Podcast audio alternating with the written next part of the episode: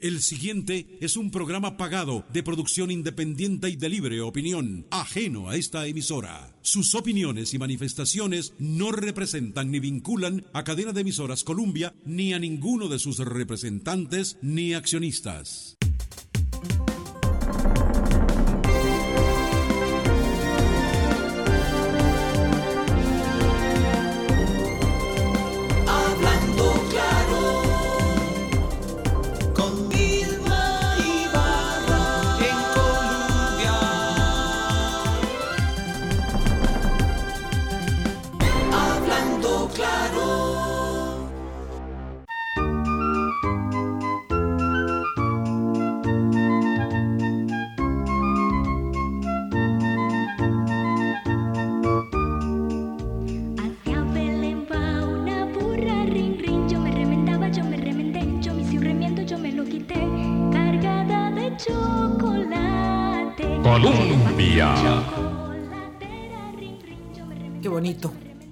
Eh, conversar estos días.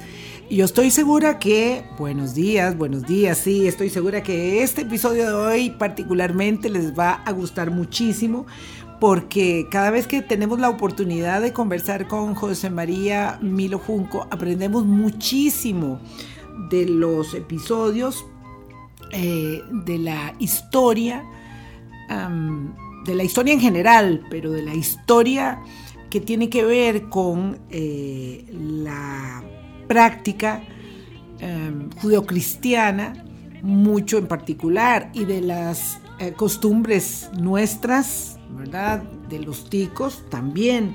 Así que bueno, hoy vamos a hablar con José María Milo Junco em, en un día que es muy particular, que es el Día de los Inocentes. Yo no tengo idea de cómo uno pasa de la matanza de, de los niños ordenada por Herodes a mentir y mentir y, hacer bromas de, estar mintiendo. Pero bueno, ahí paramos en el Día de los Inocentes, el Día de los Santos Inocentes. Boris, ¿qué tal? ¿Cómo estás? Buenos días Vilma y buenos días a todos los amigos y amigas de Hablando Claro. Y a mí me encanta cuando traemos a porque eh, yo he tenido el privilegio en mi carrito de montar a mucha gente y transportarla. ¿Verdad? Sí, es que él tiene ellos- una vocación de taxi Ah, enorme. de- sí. sí. no, y yo lo felicito y, y lo admiro por eso, porque yo no tengo la misma vocación. y entonces, Mi- Milo, sí, sí, Milo es uno de ellos. Yo digo que soy no Uber porque Uber es más calidad. Otro, yo soy un piratilla. Pero, pero me encanta porque entonces después voy a, voy a dejar, voy a, dejar a, a Milo y conversamos, ¿verdad? Y en estas épocas verlo y poderlo saludar y agradecerle lo que siempre aprendemos de él. ¿Saben qué? Es el Día de los Inocentes. Boris tiene un BMW. Ah, sí, no claro. es un piratilla. Sí, Es claro. que él es así modesto. Sí, sí, eso es. Es sí. como, en realidad, la verdad, la pura verdad, tiene un BMW del año. Y pegó el mayor. Sí, pero eso sí lo tiene bien guardado porque, claro, dice que no le quiere prestar a nadie y que la gente se da cuenta y empieza a verlo con ojos de guapura, de, de, de un metro ochenta. Claro, ah, no, no, no. Dice que mejor no le cuenta a nadie. No, no le cuenta a nadie. No, no, pero ya hablando en serio, Milo, ¿es cierto que Herodes ordenó matar a todos los niños para deshacerse del terror que le representaba que había nacido el Mesías y que entonces ellos se, eh, mm, digamos, se estampó en el Día de los Santos Inocentes que se celebra cada 28 de diciembre? Siempre. ¿Y es cierto eso? Bueno, eh, Hola. yo tengo mis dudas en algunas cosas. Eh, yo no creo que... Herodes es una figura muy controversial. Herodes es uno de los constructores más maravillosos que ha tenido Israel. Él construyó el templo de Jerusalén. Él te estaba construyendo el, el Herodium. Eh, o sea, eh, hay muchos... eh, es un hombre que más bien había que, que analizarlo no, no sobre con car- car- características históricas, sino como psicológicas. Tenía costumbres muy raras, sí, mandó matar a sus hijos, a dos, y a una mujer esposa que tenía, porque estaban cerruchando el piso. Digo, así era como procedía. Sí. Herodes y todos los demás. Claro, Eh, muchas y, veces y algunos políticos también mandan a decapitar al que, al que, al que siente que lo está traicionando. Sí, eh, pero de mucha forma. Pero ahí Sí, ya no era como en la antigüedad. En la historia antigua Sí. iban Sí. las esposas, iban los hijos, los, Los hermanos, hermanos. los padres, es decir, en lo que se sentía ¿verdad? Este, una ah, sombra de deslealtad Ajá. o pérdida de confianza, el asunto se resolvía rápidamente.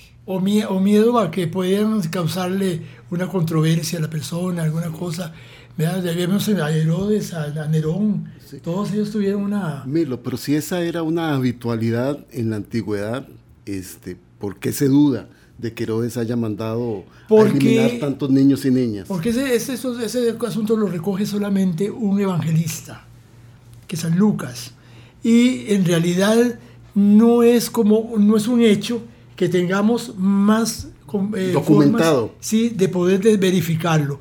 Claro, porque hay, por ejemplo, episodios de la vida de Jesús que están casi iguales Son más en, verificables. todo- en todos los evangelios, en los publicados y en los no publicados. Sí, sí, no importa, en los, los, eh, evangelios apócrifos que también que es- vale la pena leerlos porque también contienen verdades que no fueron transmitidas a los cuatro, que se aceptaron como, como palabra de Dios.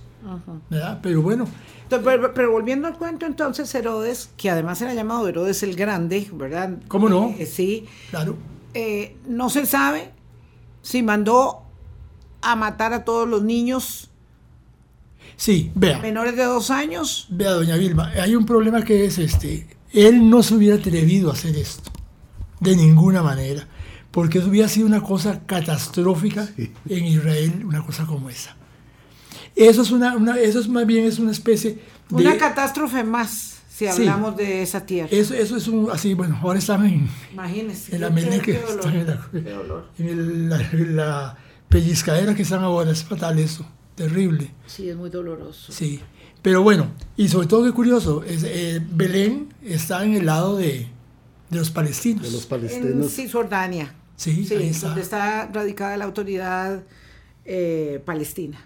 Sí, ahí tiene, ahí tiene una basílica muy bonita. Sí, cómo no. Yo tuve la dicha de estar ahí dos veces, he estado ahí, muy, muy bella es. Y tiene una cosa bonita que a usted le va a gustar, que para entrar hay que agacharse mucho, porque la puerta es muy bajita. Sí, Hacerse, usted sube también, sí, señor. y vio lo que está arriba, Dos veces también. los Reyes Magos. Sí. Y están ahí. Por eso esa, esa iglesia fue preservada. No la destruyeron porque dijeron, ay no, esta iglesia es de unos reyes magos. Son gente de Oriente, de otro lado.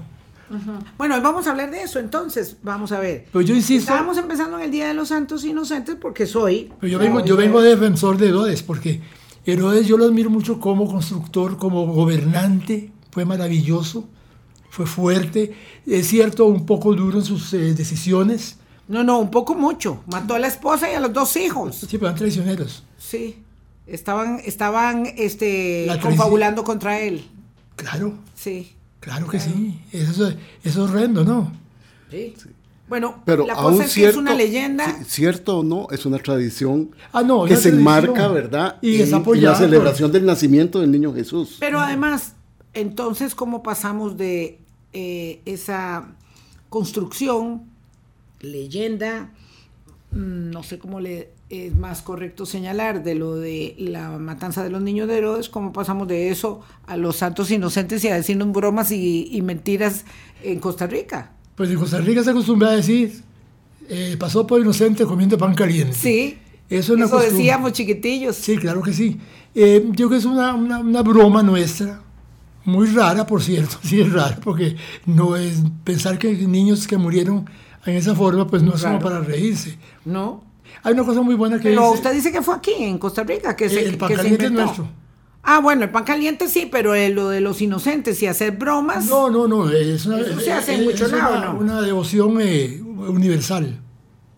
Sí, la iglesia la tiene como, de- de- la celebra, la conmemora la muerte de los santos inocentes siempre.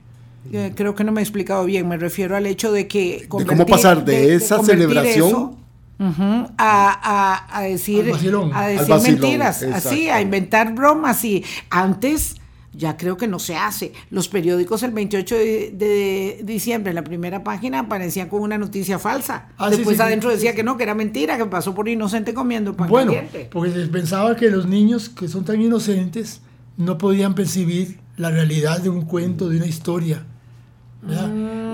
Sí, Ahora, hay gente, hay mucha gente que ha estudiado el asunto bíblico, esa cuestión.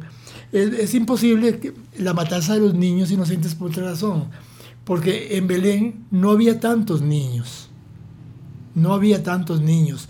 ¿Y cómo podían haber ido los sol- soldados y revisar quién era niño y quién era niña? Porque nacían niñas también. Sí, claro. De manera que no y mataron a todos, dice, eh, porque el evangelista narra que mataron a todos los niños. Eso no es posible, es imposible.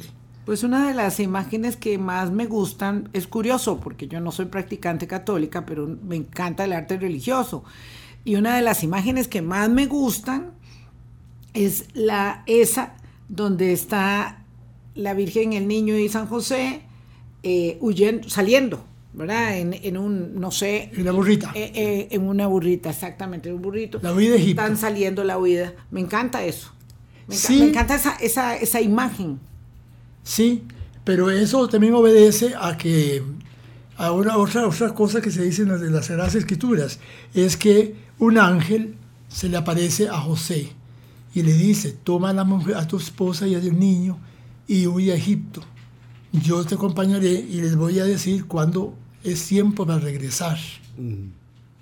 Y Sí se realmente van, sí se van. en Egipto, eh, ahí hay una, una basílica en Egipto donde se dice que vivió José y María el, el chiquito. Y también hay una, una cosa, no sé si la viste cuando fuiste a esos lados, eh, una palmera que está totalmente agachada. Está en un lugar que, está- que, que se llama como cariño, un lugar así. Y es- dicen que cuando los, los soldados venían persiguiendo a la Sagrada Familia, la palmera bajó y los ocultó.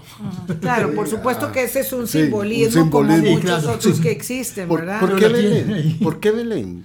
Me- Milo, ¿hay alguna explicación Sí, de por claro, qué es- es- Jesús nació en Belén? Sí, en por, Palestina. sí, oh Belén Efrata, no eres tú la más pequeña entre las hijas de Judá, porque de ti nacerá aquel que será el caudillo.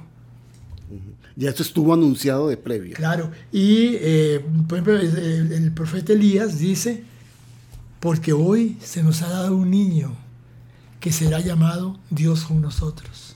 Dios con nosotros. Ese es Eso el es lindo. Sí. Es, es una maravilla eso de la... No, eh, el cumplimiento de Jesús, de las profecías, es muy obvio, ¿verdad? Puede que algunas sean un poquito construidas, pero otras son pues la- la- lo que tienen los libros sagrados, ¿verdad? Y ahí, bueno, sí, si aceptamos que los libros sagrados son la, la palabra de Dios, entonces sí, está muy bien. Sí, en todo caso, una construcción que nos ha amarrado y que nos ha permitido alrededor, digamos, de la, de la, de la mm, convicción, ¿verdad?, de fe de una gran parte del mundo, no de todo, pero de una gran parte del mundo, eh, caminar.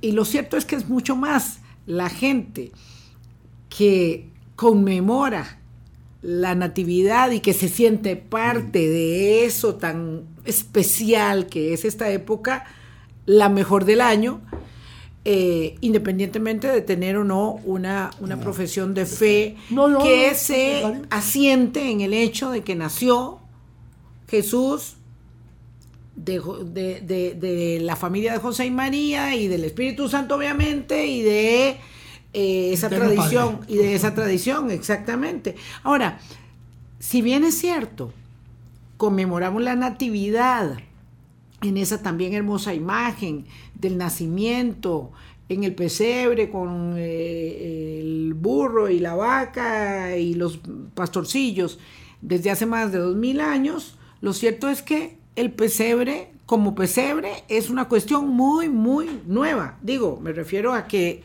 apenas son 800 años. 800 años. Lo sí. que nos contabas antes de iniciar el programa. ¿Cómo no?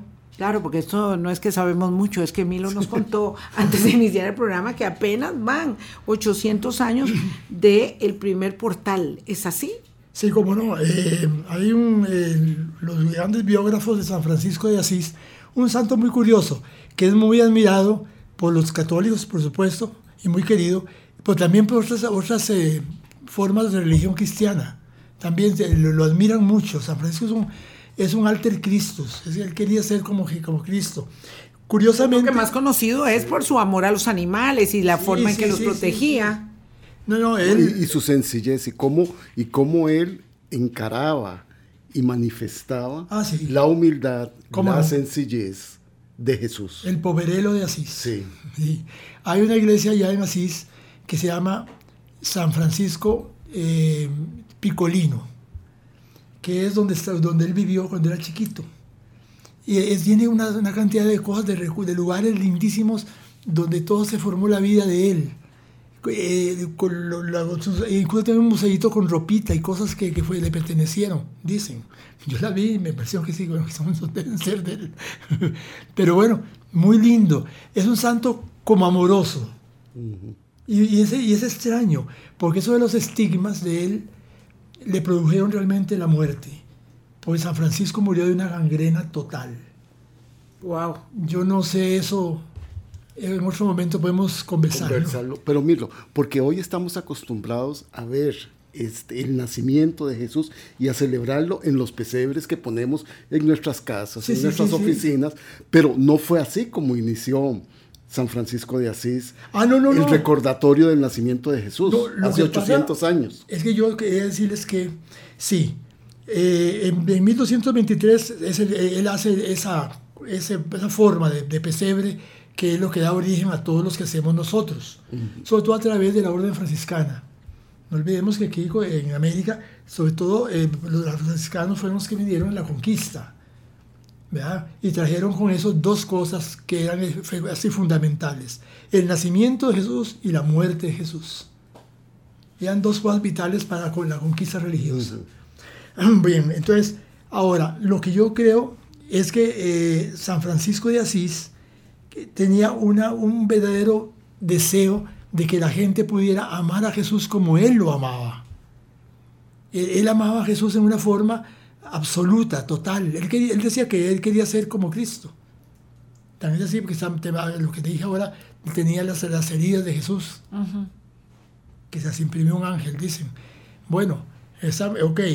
Pero Fray Juan de Celano nos, nos dice, Tomás de Celano dice que eh, San Francisco de Asís llamó a un amigo de él, un amigo que tenía muy, muy, muy cercano, que se llama Juan Velilla.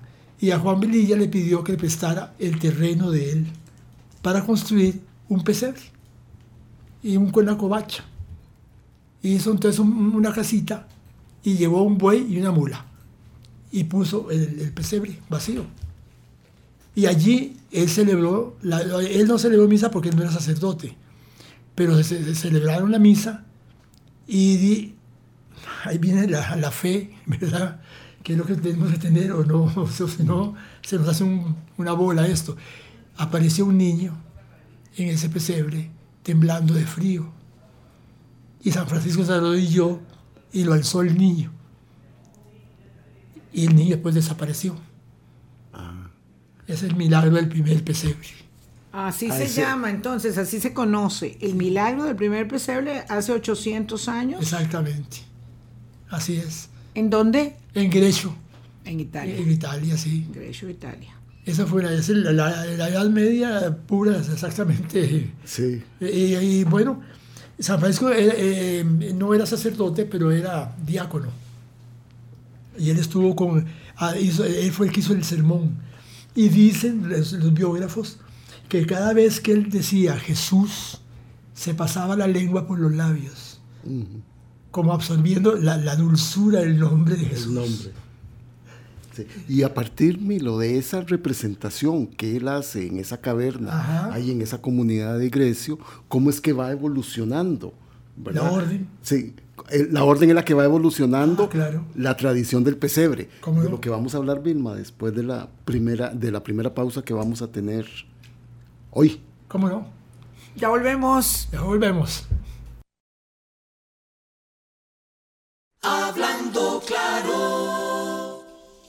Con Vilma Ibarra en Colombia. Colombia. Con un país en sintonía. Hoy jueves 28, ¿verdad? El Día de los Santos Inocentes, pero ahora sí ya estamos en materia, materia. Estamos conversando con eh, José María Milo Junco, que es historiador y que siempre nos eh, refresca con los episodios que muchos derivan de una, hay que decirlo, de la construcción que las personas a lo largo de los siglos hemos hecho respecto de nuestras creencias, convicciones, y pues por supuesto que eh, no están a pie de calendario gregoriano, que el niño nació el 24 de diciembre a las 12 de la noche y que entonces a uno va y corre y pone el niñito este, eh, eh, después de la medianoche porque ya nació, ¿verdad? Uno pone la figurita. Y hablando de los 800 años del primer portal, yo no sé si antes de eso hubo otros portales o no, Milo, pero bueno, ahí digamos... Eh, en esa construcción que hacemos, ahí dicen, este fue el primer portal, el de San Francisco de Asís o de Francisco de Asís, que luego ya sería santo. Eh, pero lo cierto es que esa imagen, como muchas otras, y ahora estábamos hablando de eso, de si nos gusta o no, estas imágenes, en algunas religiones eso de las imágenes está mal, no se permiten. Pero en realidad las imágenes, las representaciones de figuras nos permiten apropiar, ¿verdad? Necesitamos como, como Daisy, como ver, como, como decir, esta, esta era la familia. Entonces verla hecha cerámica, hecha piedra, hecha madera, hecha lo que sea, ¿verdad? Y de todas las formas, Vilma, porque hay nacimientos muy estilizados. Ah, ¿cómo no? Hay otros que son más con, con, con, con rastros indígenas. Claro. Yo, yo Hay le, de todo le tipo. le traje uno a mi tía que colecciona de Bolivia, una cosa lindísima. No, yo también Una cosa colecciono, lindísima. Charita, que El no me trajo. de Cristo Yo también. es algo que, bueno, es que un niño es amoroso. Sí, sí. Un niño es amor. Y como dice San Juan en el Evangelio, Dios es amor. Es, es, es Y una, un papá y, un- y una mamá ahí viendo al bebé que acaba de nacer. Claro, la Virgen es impecable. Ni sudó ni se despeinó. Pero así es como se ve la imagen. Pero es que tenemos. Vilma estaba diciendo algo mi- lo que me gustaría que nos, que nos este, hicieran más circular. Este nacimiento se convirtió en un ícono de la humanidad para representar Sí. ese momento histórico, religioso, filosófico que es el nacimiento de Jesús. Sí, pero ya los primeros cristianos sí, es curioso, hay que reconocer, eh, celebraban de cierta manera ese, ese natalicio de Jesús. Porque, por ejemplo, en la catacumba de San Calixto y de Santa Cecilia, ya hay en las paredes pintado una, una, una adoración de los Reyes Magos. ¿Y a dónde es eso? En, en- en Roma. Ah, ok. Eh, eh, en las catacumbas de ellos se está representada la Virgen María con el niño alzado y los reyes adorando al niño. O sea, ya es una conmemoración de Navidad. Después, por ejemplo, Pero entonces sí había antes del primer portal. Ya el primer portal es porque Sí. tiene la casita. no, ya fue como más, como llamémosle más en forma. Ajá, Sí. ajá. Ya se le dio, Pero ya pues- habían otras representaciones, Ah, no, claro. claro. No, y está, por ejemplo, el sarcófago eh, de Letrán del año 345, que tiene por primera vez representado a Jesús en el pesebre, el buey y la mula y María, no José. Ajá. José no apareció sino muchísimos siglos después en los pesebres. Wow. Porque en principio Era, ella y era el Espíritu Santo, no se veía. No, es que en principio no, los primeros cristianos tenían miedo de que se pudiera pues contradecir, Sí, malinterpretar malinterpretar, muy buena palabra. la- el dogma. Sí, el dogma de, de la cuestión de, de la, del nacimiento de Jesús De milagroso. la cuestión, dice Milo. No, no, no, sí, bueno, es que esa es la, esa es la situación, ¿verdad? Eh, apare- San José aparece en realidad en los, en los pesebres ya en- como en el siglo VII, VIII. Ahí aparece ya la figura de San José, que ya no, no, no, no tiene mucho problema ya, pero el, el principio no, no, no se ponía San José, es María. Eh, y mucho la Anunciación. Hay una cosa muy curiosa. Eh, un estudioso eh, muy, muy, muy, muy, mi- ¿cómo se llama? Muy Minucioso, meticuloso. Sí, muy meticuloso. Eh, dice que María, a la hora de la Anunciación, y eso me gustó porque Sefirelli, cuando hizo su película Jesús de Nazaret, usó el- ese estudio. La Virgen Santísima no vio ningún ángel de Anunciación. La Virgen María vio a Dios mismo. Y un amigo mío que estudia lenguas hebreas antiguas, eh, arameo, me dice que la traducción de la, de la- de la anunciación es diferente, es yo te saludo María, llena eres de mi gracia, yo estoy contigo. Y bendita eres entre todas las mujeres. Y bendito será el fruto de tu vientre, Jesús. Pero la traducción no está muy bien hecha la nuestra. Y entonces Dios te salve María, llena de gracia, es contigo. Y es el ángel que lo dice. Pero no. O sea, que María es la única, el único, único ser bíblico que en realidad pudo ver Dios. frente a frente a Dios mismo. Eso dice un estudioso bastante eh, creíble porque es una persona que es una, ha escrito muchos libros y tiene, son todos muy, muy respetadas sus- sus investigaciones. Claro, Milo, y es que todo este tipo de cosas. al- Y cómo, es que me dice, dice a mí, ¿cómo iba a mandar Dios, Dios, el creador de todo lo existente, A un emisario. a un emisario para mandar a su propio hijo? No, no, Dios mismo quiso eh, hacerlo él. Es, es Dios mismo. Sí, pero además, Milo, qué interesante, ¿verdad? Porque aparte de emociones o criterios que pueda tener la gente, cómo esta construcción que se ha hecho permanece en el tiempo, Ah, sí. se solidifica y se da como un testimonio. Claro, claro que sí, cómo no. Eh, mira, eh, eh, como digo, ya te dije lo que, lo que dice un- una, una santa, Santa Rita de Casia, que el perfume de la Navidad no se ha desvanecido en 20 siglos. No se ha desvanecido. No. Eh, sigue, sigue, es idéntico. Y mira, lástima que la gente no entiende que Navidad es nacimiento de Jesús. Es un cumpleaños, sí, es un cumpleaños de Jesús. La gente lo, lo interpreta, eh, eh, el portal, por ejemplo, no es una decoración navideña. El portal es un altar. Es un altar que se eleva a la memoria de- del acontecimiento más grande de la historia de la humanidad. Es el nacimiento de Dios en, la tierra, entre nosotros. Dios se hizo hombre y habitó entre nosotros. Esa es la maravilla. Por eso, como dice el, el texto de San Juan, porque de tal manera amó Dios al mundo, que dio su Hijo unigénito, para que todo aquel que en él creas no se pierda, mas tenga vida eterna. Pero vamos a ver, yo, yo tengo aquí una disquisición. Me debato mucho y me confieso que a veces fui parte de esa eh, eh, pléyade de gente que decía, no, es que se ha perdido el espíritu de la Navidad y entonces ahora todo el mundo solamente come y solamente compra.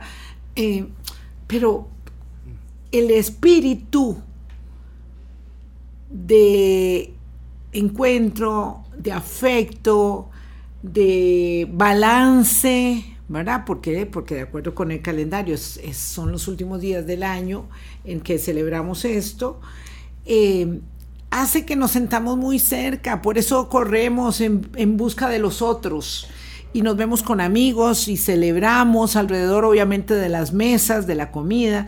Este, y, y- y ahorita en el último segmento ya vamos a hablar de los, de los regalos. Este,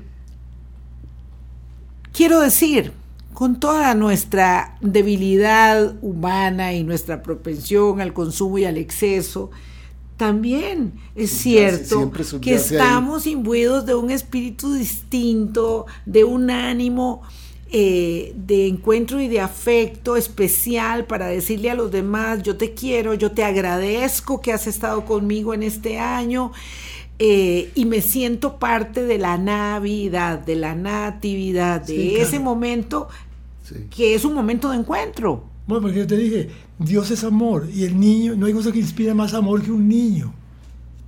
Y es un niño que nace en una gruta. porque to- No, no vamos a negar que es muy bucólico toda esta, Sí, toda esta sí. historia. Claro. Es maravillosa. Sí. José y María van a, a Belén porque tienen que inscribirse en un censo, que también hay dudas de que ha existido ese censo, pero bueno, no importa. Eh, ese censo, van a Belén y ahí, y recuerden muy bien aquel asunto de que no conseguían lugar en, eh, de, pa- No para- había posada. No había posada. No había hostal, no había hotel, Bueno, no había nada. Es simbólico de las- de los, de los corazones que se cierran ante Dios. Es muy, muy claro.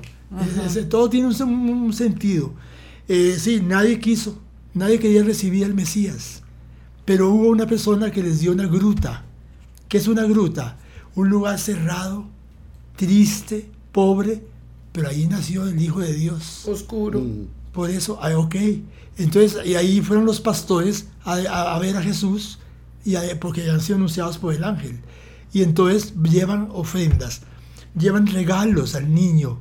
Son los primeros regalos. Y los reyes magos después. Pero los reyes magos de todas maneras, si, si existieron, no llegaron nunca a Belén. Ellos no conocieron nunca la gruta de Belén. Es un absurdo absoluto. Ya cuando, ya cuando, yo siempre le digo eso a, a, a Milo, ¿verdad? Ya cuando nos va este, desentrañando este, la historia, pues ya se le cae a uno un poco la película que uno tiene montada, ¿verdad? Sí, pero, pero- pero, es muy hermoso y ahora, repito, Sí, vamos a hablar el, el de los, del tema Milo, de los no eh, le hace daño a nadie. No le hace daño a nadie, pero mira, No, lo, lo interesante de todo esto es que a, a- pesar de los excesos de muchas personas en esta época, a pesar de la, del consumismo, subyace y está ahí, Ah, sí. ¿verdad? Está ahí el nacimiento de Jesús. Claro. Ahí está. Es porque, porque ve, haya nacido en Belén o en, o en Nazaret, no importa. O, o- o- o- o en esa fecha o en otra, donde sea. Pero Él es el Hijo de Dios. Es Dios con nosotros. sí. Y esa es la importancia. Eso te hace a vos decirle a cualquier persona que te haya hecho daño o lo que sea, mira, dejemos de tonterías. Yo te, yo te estimo, yo te, yo te aprecio. Vale más lo, que te- lo, lo- lo bueno tuyo que lo malo. Seamos amigos, sigamos adelante. Y lo- los regalos, que vamos a hablar después, son una, una, una, una remembranza de aquellos pastores que llevaron los primeros regalos a Jesús. Ovejitas, cositas. Y por eso todos somos unos pastores de noche de Navidad llevando regalos a alguien. Mm. En realidad es una costumbre que se derivó de allí. Antes de ir a la segunda pausa, Milo, recordarnos algo que hablamos también el año pasado y, y el otro año y seguro, muchas veces. Es que lo de diciembre eh, también, ¿verdad? Eh, no fue en esa época, ¿verdad? Sí, Fue no, en otro momento. Sí, sí. Porque, claro, con solamente observar las representaciones, uno diría, bueno, eso eh, en esa época eh, hubiese sido mucho, muy, muy frío, ¿verdad? Mucho, muy frío. Entonces, en realidad, esto ocurrió a mediados de año, Sí, se calcula que Jesús nació como en julio. como en julio, Junio julio. con un tiempito mucho más cálido. Sí. Y es una fecha. oriente. Sí, claro. Además, es una fecha que, como te digo, la- el 25 de diciembre es el día del sol invicto. ¿Por qué se escoge esa fecha del 24 y 25, Milo? Bueno, porque es grandiosa. De diciembre. La, la- la devoción o la, la- las, eh, las celebraciones al, al- al- al sol invicto de, por, por los romanos y había que quitarles esa, esa costumbre. Pagana, pagana. No olvidemos que los primeros cristianos intentaban por todos los medios y ya los tenían porque de Constantino le dio la paz a la iglesia y de su madre Santa Elena, que era Sol invicto. sí, ¿Qué El es? Dios, el Dios del Ah, el sol. Dios. sí, Helio, el dios invicto. Eh, ok, eh, entonces eh, se, se- se tapó esa fecha, digamos, desaparezcámosla con algo más importante. Nació Jesús ese día. Punto final, café con tamal. Así es. Sí, así es como, así es como se trata, digamos, de, de- Se hizo. De ocultar, de mm, ir minimizando en la historia una fecha pagana con otra. Claro, claro. De mayor significado para el mundo Y hay varias, varias, varias fechas en el, en la- en el cristianismo que tienen esa característica. Eh, que, pero yo digo que, bueno, todo no importa. Como dice eh, esa santa, el perfume de la Navidad no se ha desvanecido en los siglos. Nunca, Nunca. ¿verdad? No, no, no. Ahora, ¿qué, qué importa, por ejemplo, que, que, que, que, digamos que haya nacido en una fecha o en otra, en otra? Mira, la verdad es que vino. Porque Jesús es un ser histórico, eso no cabe la menor duda. Es histórico él. Que tal vez lo hemos deformado un poquito a veces eh, en función de algunas cosas, otras, pero es un ser histórico, es real. Jesús es una verdad. Y bueno, eso es lo importante. Estábamos diciendo que eran los 800 años de la construcción de... eh, El primer pesebre. el primer pesebre en Pero San como tal. Francisco de Asís. Y así. Eh, ¿Tenés un registro en tu vasta memoria de algunos que son pesebres así muy famosos? Eh, en cada país digamos, siempre hay como lugares especiales donde uno dice la gente va a ver el, el- así, así como se van a ver, así como se van a ver las procesiones eh, en un lugar más que en otro, pero también hay, hay lugares donde son más eh, significativas. Incluso en Costa Rica, el de la Catedral de Cartago. El de la Catedral de Cartago. Ese es, una- ese es maravilloso. Ah, aprovechando, aprovechando los que no hayan ido Sí, para, que, vayan. a verlo. Porque además en, esto, en esta semana, estamos a mitad, mitad de semana y queda todavía Ah, sí. un buen un buen trecho, este de la mucha gente que no va a la playa, que no acostumbra a eso de irse para la playa, aprovecha y hace paseos cortos, paseos de un día. Entonces Claro. qué bonito ir a ver este pesebre. ¿Qué otro, Milo? Ah, el de la Basílica de Los Ángeles. Las esculturas son maravillosas. Fueron hechas por Ferdinando Stufleser, en, eh, que, que es la frontera con, de Austria con Italia, en la Selva Negra. Sí, son unas obras de arte, in- pero sí, maravillosas. Sí. Y el pesebre lo hacen bellísimo. Entonces, Bueno, aquí el hay del- dos por el de uno. la- el El de de la la Catedral de Cartago y la Basílica hay que ir. Sí. Yo quisiera irlos a conocer. ¿Cuál es la catedral de Cartago? La que está antes de la Basílica, en la, en Sí, la- en la la- vía principal de ingreso a Cartago. Sí.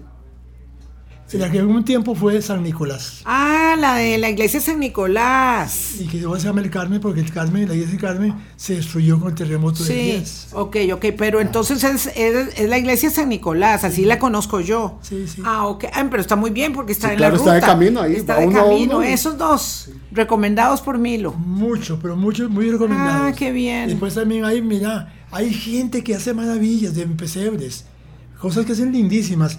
Costa Rica tiene dos tipos de pesebres, el popular y el bíblico.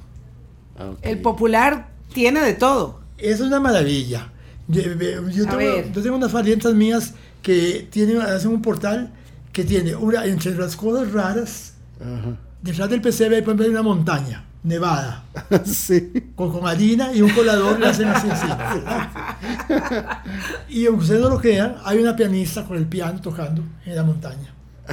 Sin nada que ver. Sí, sí, sí. Y yo, pero mira, María Dile, ¿por qué pones eso? No, mamita le gustaba. Sí, Y se ponían gallinas, buses, Ahí tienen carros. gallinas, todo. Pues hay una señora, doña, doña Delmira, que lo está oyendo, se sube, porque este- este- esta sección no se la pierde nunca, de Cartago, que hay un tren eléctrico, o como ella dice, un tren eléctrico, que pasa por dentro del pesebre, Sí, sí, sí. la máquina de todos los carritos. Más bien se ha ido perdiendo ese, ese pesebre típico, Milo. Y ahí, por ejemplo, una iglesita y unas monjas que van saliendo de la iglesia. Hay eh, y estos hacen con, con serrín eh, de, de teñido de verde, de rojo, de amarillo, haciendo campitos, eh, haciendo con, con cosas, cosas lindísimas. Mira, si nos ponemos a ver, es una artesanía preciosa. Sí. Y yo recuerdo sí. que en uno que en unos que yo veía me lo ponían un espejo simulando un lago. Como no, y patitos de plástico.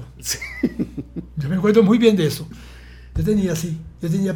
Y tú, hay una señora que tiene por devoción, porque, porque así es, su, su abuelita tenía un niño Dios, solo el niño. Su mamita tenía otro niño Dios y otra tía. Y entonces resultó que hacen eh, el portal, pero hay que hacer tres cuevas aparte del pesebre para tener los tres Los niños. niños de la puestos. familia. Ahí están todos los niños. Sí. Yo le digo, ¿y estos niños por qué están aquí? Y me dice, sí, porque son esos niños de mamita y de, de- de tía y de todo. Y abuelita.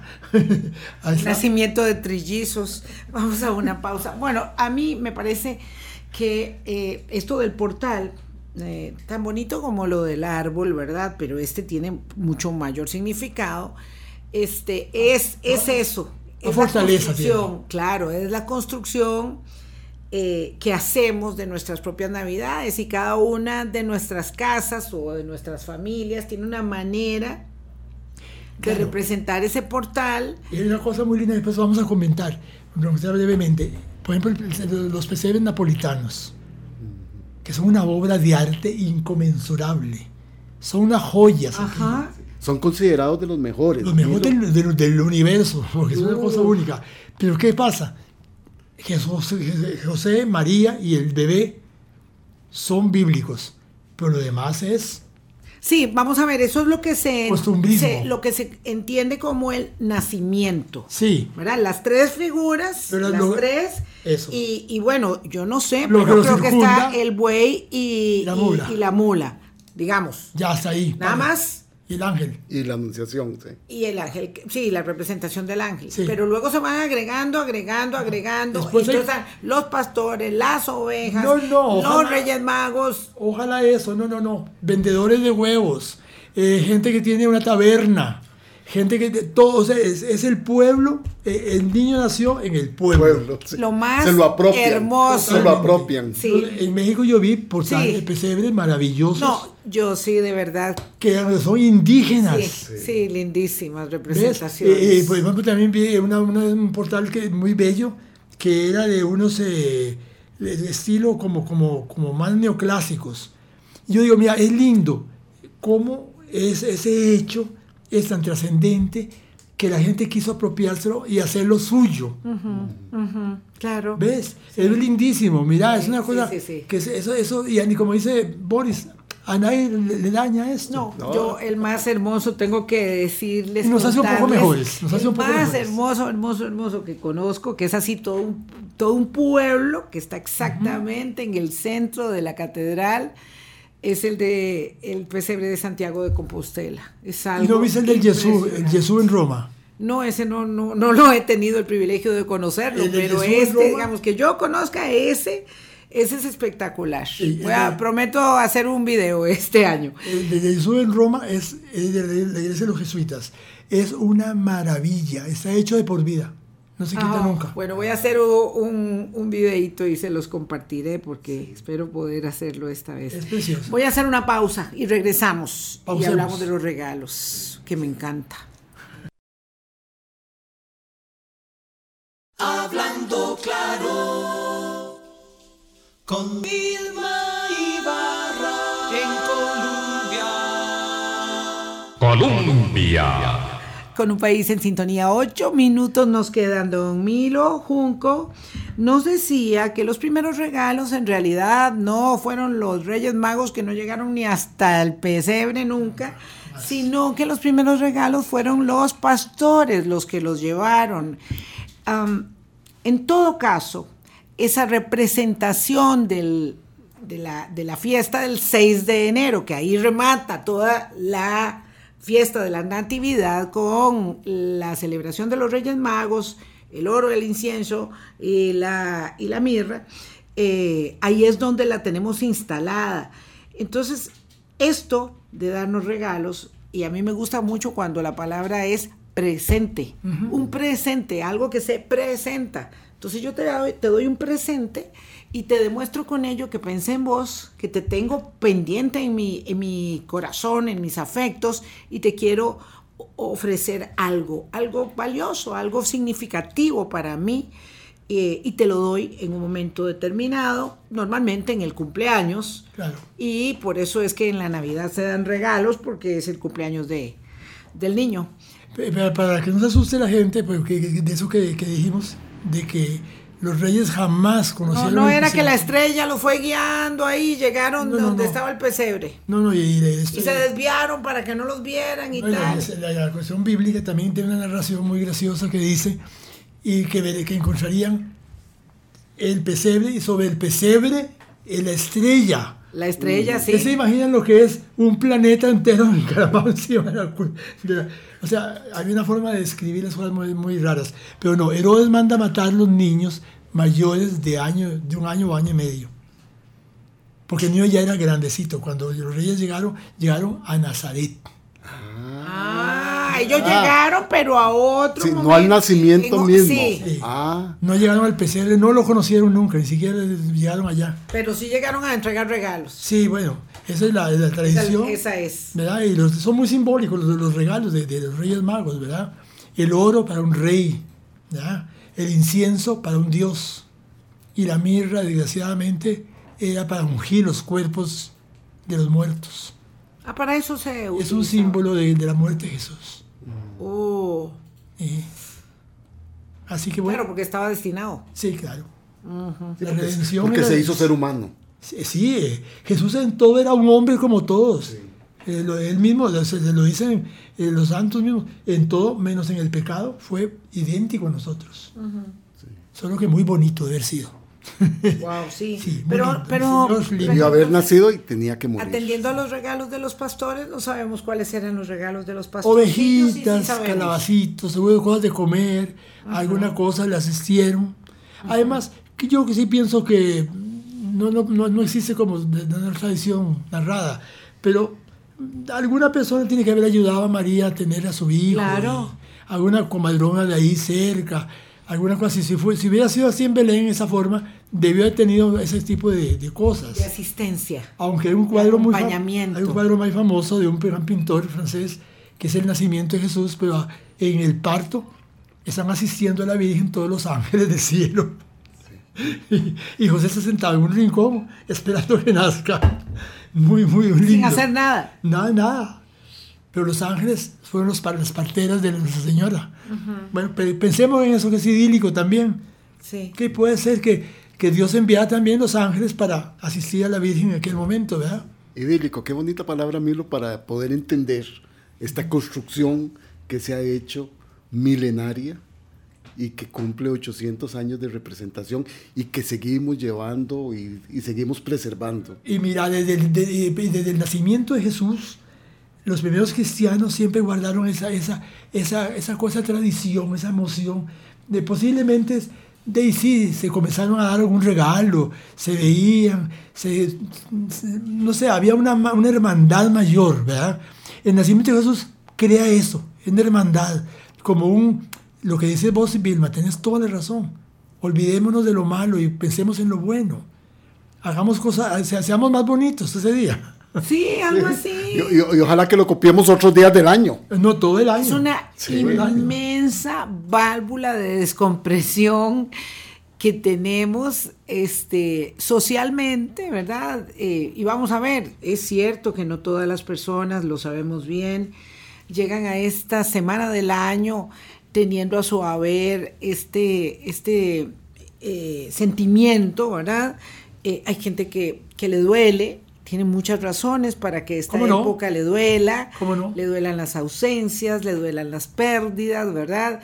Pero el otro día, a propósito de que hicimos, este, digo yo, la fiesta de la alegría de mi, de mi grupo de yoga, yo soy principiante de grupo de yoga con mi profesora Zaida, este, ella nos hizo una, una solicitud al final de la dinámica que teníamos de la sesión, era que pensáramos en el momento más feliz del año. Y yo le di gracias a ella porque uno a veces se inclina a pensar en lo que fue más difícil, en lo que fue más doloroso, en lo que no había eh, dimensionado que le podía pasar, pero cuando uno se pone a pensar en cuál fue su momento feliz del año, por muchos momentos difíciles y dolorosos, sobre todo en la partida y en la ausencia de seres queridos, que es algo que está ahí siempre en nuestras vidas, eh, siempre encuentra muchos momentos felices para eh, culminar un pequeño ciclo de la existencia, eh, que en fin es muy grande porque es la nuestra y nuestra vida es un soplo, un momento, Claro. y decir gracias eh, eh, al terminar un año que tiene, que tuvo muchos instantes y momentos que construyen felicidad. Agradecer es No, y yo creo además que eh, es una fecha que nos hace mejores, de verdad. Sí. Sí, sí, sí. Y creo que eh, también que es muy hermoso porque los niños se alegran mucho, nosotros aprendemos mucho, nos enseña mucho. El, el hecho, por ejemplo, de pensar en que José y María han tenido que huir para que su niño no, no, no, no, no- no muriera en manos de mi primo Herodes, ¿verdad? no, Herodes fue un, fue un gran hombre eh, en otros sentidos, pero bueno, también tenía mal genio. Pero bueno, Ay, Milo, Como muchas todos- gracias. Como todos que tenemos bueno y malo, Milo, muchísimas gracias. Se te quiere mucho. Se te quiere Gracias. mucho y se celebra. Igualmente. Yo siempre digo eso cuando me encuentro con alguien que veo solamente una vez al año. Es que, qué dicha que estamos todavía aquí conversando, qué dicha que estamos bien de salud, qué dicha que tenemos la oportunidad de seguir abrazándonos. Y en esta época es tan bonito. Gracias, Milo. Gracias, Boris. Nos queda el programa de mañana. Sí es. De mañana viernes. Bueno, y de la otra semana también, Sí, pero digo, esta semana, sí. nos queda. Sí, nos antes, queda de, antes mañana. de llegar al, al- al cambio de calendario. Así es. Bueno, chao, pásenla bien. Muy feliz Navidad para todos. Sí, qué lindo. En Cristo Jesús. Amén. Chao.